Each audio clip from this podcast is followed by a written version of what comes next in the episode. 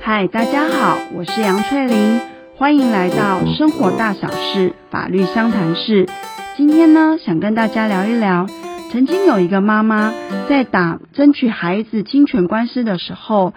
她问我律师，为什么呃，在这整个过程里面，除了有法官之外，我还碰到有人跟我说他是所谓的家事调查官，他是程序监理人，他要来跟我谈谈孩子的问题。请问这些人他们是什么样的人？那我在跟他们互动的时候有什么要注意的吗？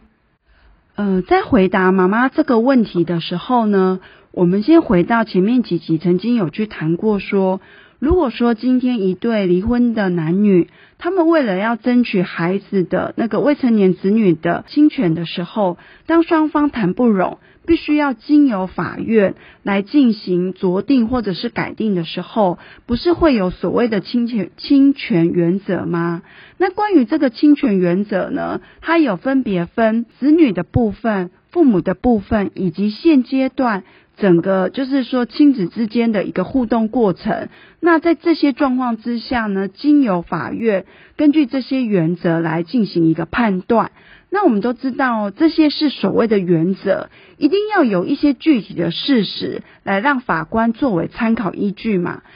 这些事实要怎么来呢？就是由其他的专业的人士去对于整个案件里面的关系人或者是当事人进行所谓的访视，那就有所谓的社工人员的访视报告，或者是家事调查官的调查报告，或者是程序监理人的他的一个意见评估书，或者是调查报告这些。前面提出问题的那个妈妈，她才会问我说：“为什么在这样的一个诉讼里面会出现这一些人、这些名词呢？这些所谓的专业的人员，其实就是一起要来协助，提供一些相关的资料，然后让法官在作为一个裁判的时候，尤其是在针对未成年子女侵权的一个判定的时候，能够有一个更好的事实，然后来下。”对于这个孩子是最好的一个决定。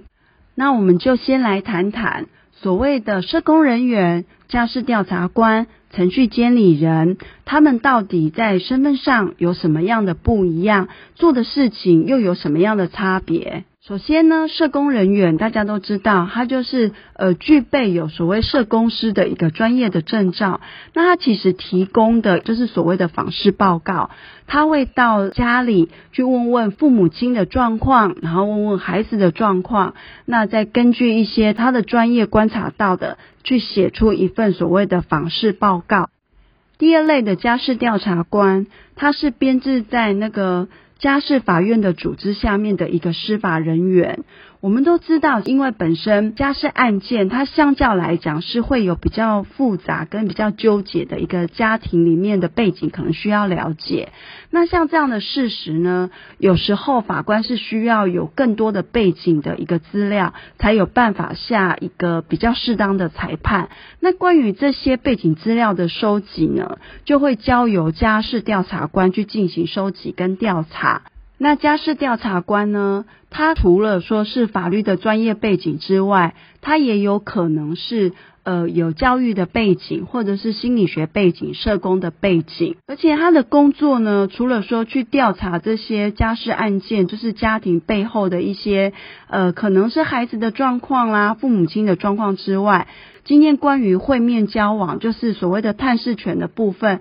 假设进行的不是很顺利，不是可以先有一方的当事人可以先去请求所谓的履行劝告吗？那这个部分呢，通常就是会交给家事调查官来做。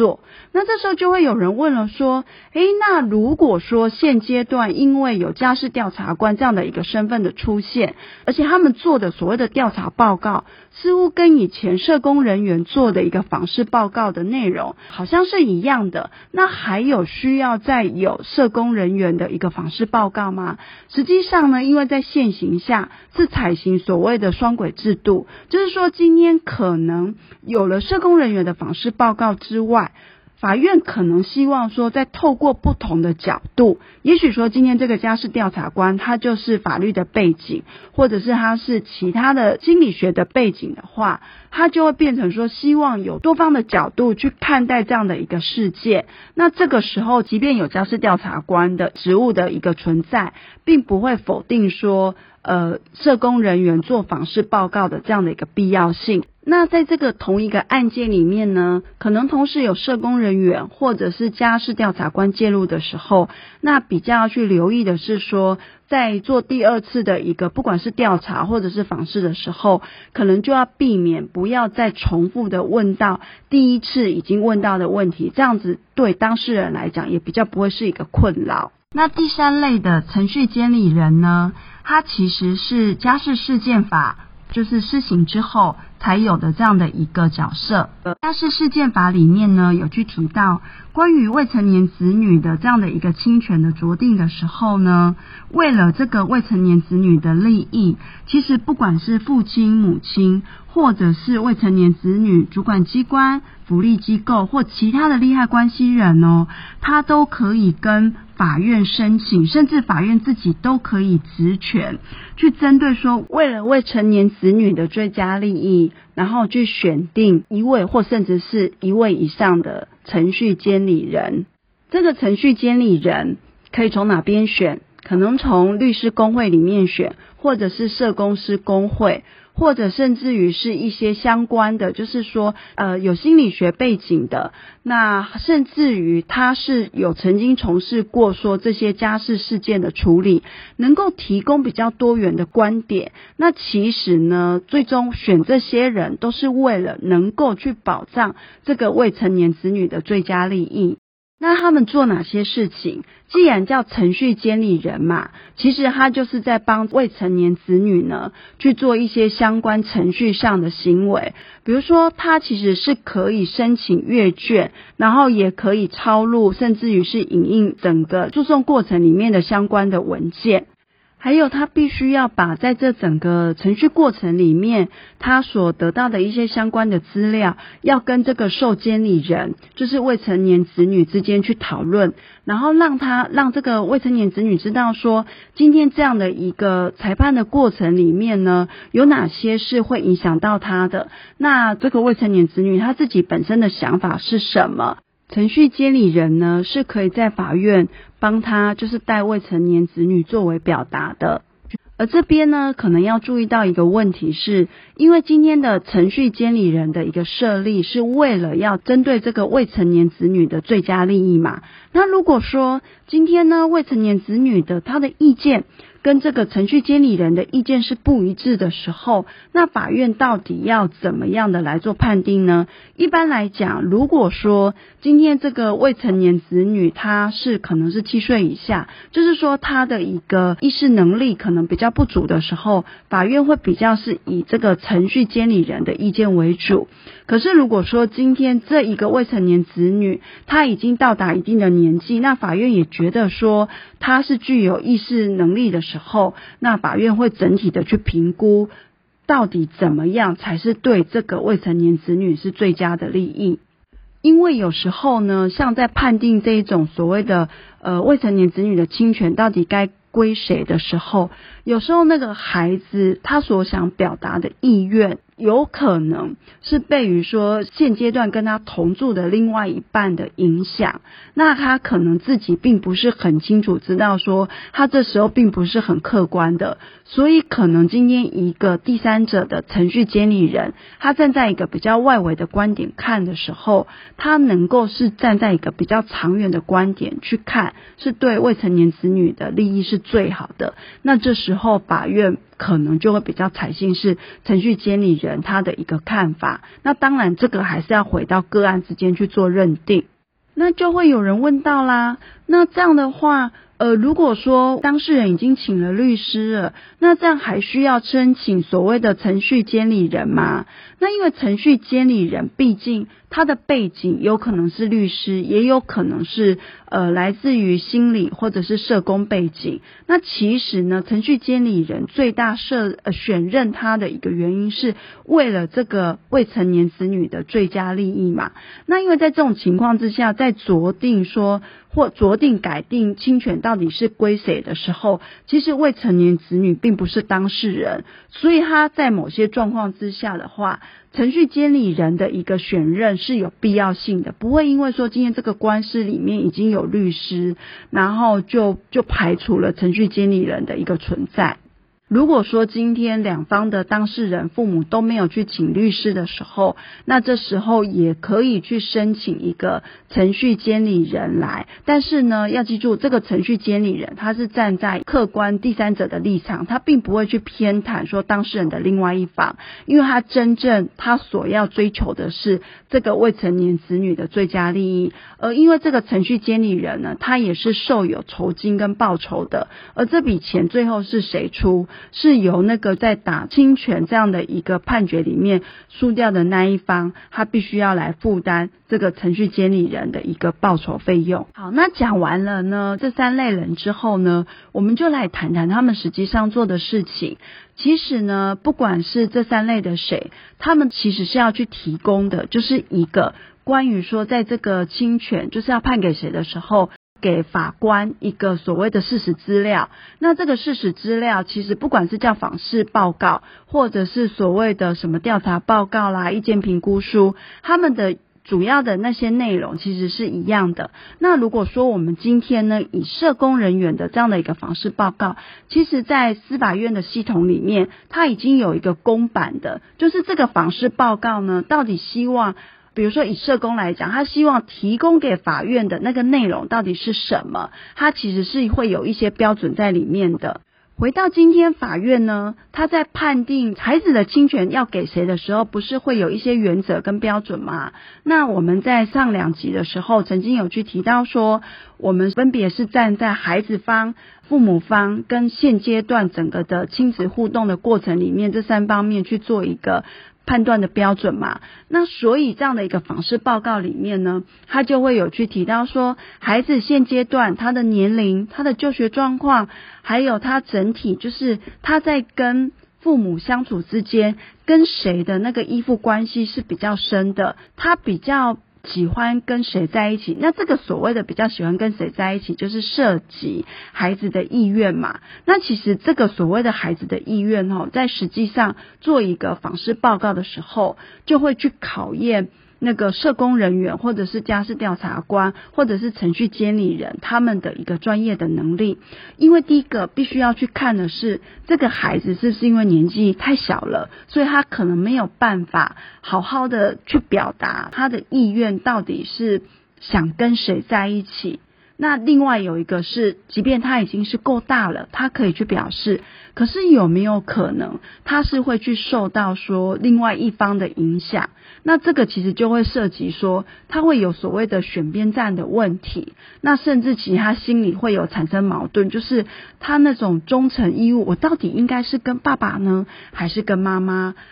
这个是在讲说，在介于那种不大不小，就是已经三岁以上，可是还有未满七岁或者是六七岁。但是如果说今天你去甚至问到一个十二岁的孩子，你就会觉得说已经是国中阶段，理论上他可能比较有判断能力。但是他一样也会有所谓的两难哦，除非今天有一方对孩子有所谓的家暴的行为，或者是跟孩子之间是完全是零互动的，那这时候当然就没有什么好悬念的，就是很清楚的，孩子就是可以很明确的表达他到底是想要跟谁在一起的这样的一个意愿。可是如果说夫妻之间他们可能感情是不好的，可是实际上他们对孩子都是所谓的好爸爸跟好妈妈的时候，孩子可可能就会陷入所谓的两难，他并没有说想否定爸爸或者是妈妈。那这时候你去问他意愿的时候，其实他有可能跟你讲，他不知道要跟谁。那或者是他最终在他的两难之下，他终于选定了一个人的时候，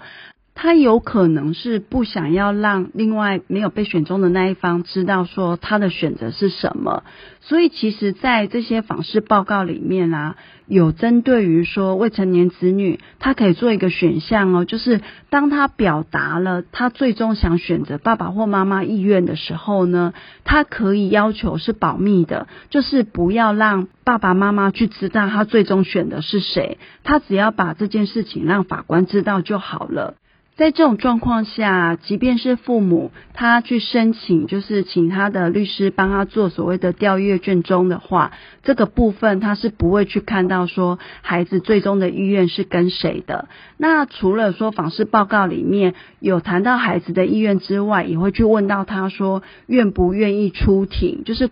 所以，如果孩子呢，今天在出庭的部分，他表达说他不想要再出庭的话，那法官可能就是会根据这个访视报告里面孩子所表达的一个意愿，想要跟谁，然后作为一个参考的一个依据。好，那访视报告的内容呢，除了会去问到孩子的状况之外，也会去问到父母亲的一个整体的状况嘛。那所谓父母亲的整体状况，就会去看他的一个居家环境，还有所谓的他的亲职能力。什么叫亲职能力？就是他跟孩子之间的一个依附关系之外，还有他的照顾能力，甚至于就是他的一些经济能力。以及他的那个背后的一个资源系统，可不可以得到相关的照顾？就是说，除了他之外，还有没有其他的资源系统，在他很忙的时候，可以作为一个接替的角色？那还有呢，就是对于这个孩子，如果说这个孩子跟他的话，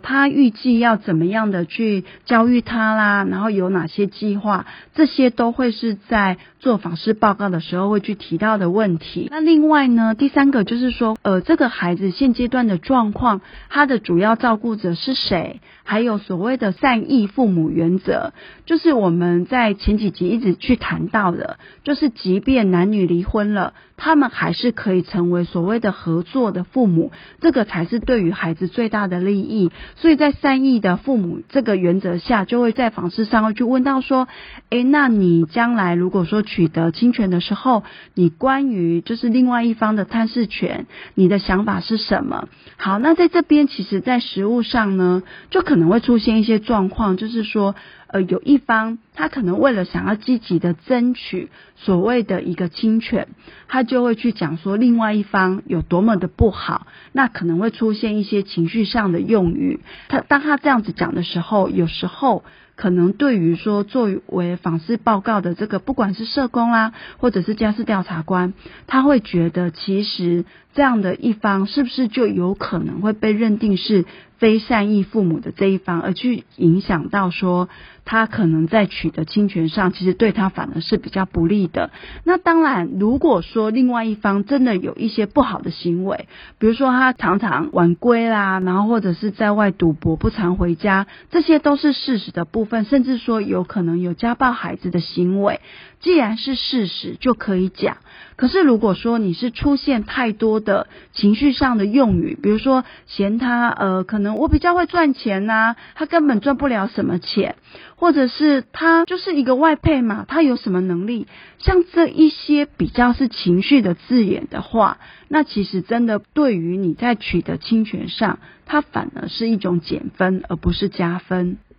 所以访视报告主要就是对于这几个部分，就是关于从孩子的部分啦，或者是父母的部分，以及现阶段。呃，他们的整体的状况去做一个评估，那当然这个也会涉及于不管是社工、家事调查官这些程序监理人他们的一个专业，他们会去评估说接受访谈的这些人他讲的话到底可信度如何，那他们怎么去认定这个，他们都会写在这些访视调查报告里面。那如果说呢，到时候当法院在进行一个裁判的时候，他根据这个所谓的访视调查报告来做一个判定的时候，当事人你如果觉得说他的这个访视报告是错误的，那你就可以提出来作为一个你觉得不服，但是呢，你的不服不能只是言语上的不服，你必须是要提供一个具体的一个证据资料，然后去推翻这样的一个访视报告的一个陈述。所以，我们来小小总结一下，在所谓的一个就是侵权的争取侵权的官司里面，会去碰到的，除了法官，还有自己请的律师之外。会出现这些所谓的社工人员、家事调查官，呃，或者是程序监理人。其实他们的出现都是希望说，能够在做这一个最终一个决定的时候，是符合孩子的最佳的利益。那他们就会来进行一些收集资料的部分。那在关于收集资料的部分，就是说，不管是访视报告啦，或者是调查报告，他会去谈的，就是有关于孩子的部分，有关于父母的一个能力，呃，还有各方面的一个评估，还有就是最终的，他会去看说整体的状况况。孩子的一个互动过程，以及你是不是善意的父母，那就是说，如果今天你很想要去争取孩子的一个侵权的话，那你就要去看看到底法院希望看到的相关的一些具体的内容是什么。除此之外，你必须要去知道说，今天呢，你要去争取一个孩子的侵权。你能够去做的是去强调自己的优势能力。那对于另外一方，他可能比较不优于你的部分，必须是要是事实的陈述，而不是情绪的一个谩骂，或者是说情绪的发泄。这样反而对于你在争取侵权上是一个减分。那最后还是要讲，即便不能够当夫妻了，但是为了孩子的最佳利益。想一想要当什么样类型的合作父母？那今天的节目就到这边结束喽，我们下次再见喽，拜拜。